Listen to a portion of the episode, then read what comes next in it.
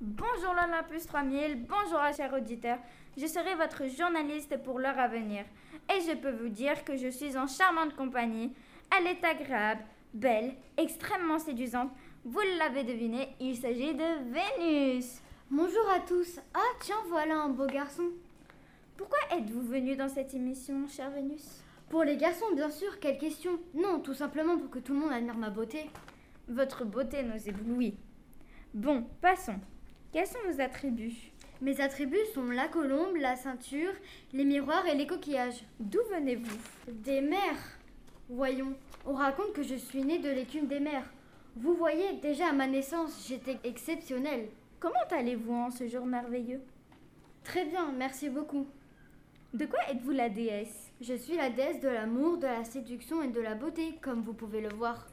Seriez-vous disponible pour un restaurant avec moi Ça me plairait beaucoup, mais j'ai déjà trompé mon mari avec un autre homme et j'ai eu des ennuis. Vous parlez de Mars Oui, vous savez que mon mari est gentil, mais loin d'être une beauté exceptionnelle, comme moi. Alors que Mars, il faut avouer que c'est un beau gosse. Mais un jour, il m'a surprise avec lui et nous a emprisonnés dans un filet magique. Et franchement, c'était trop la honte.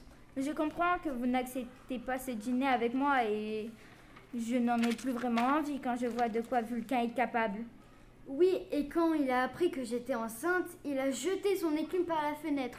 Vous imaginez Ma pauvre fenêtre en or que je venais d'acheter. Bref, maintenant je fais que séduire. Et comment va cet enfant Cupidon, ce chenapan a un gros chagrin d'amour, mais c'est bien fait pour lui, il a bien mérité. Il a préféré cette psyché à moi ingrat. Eh ben alors, à la maison, ça ne doit pas être que du bonheur.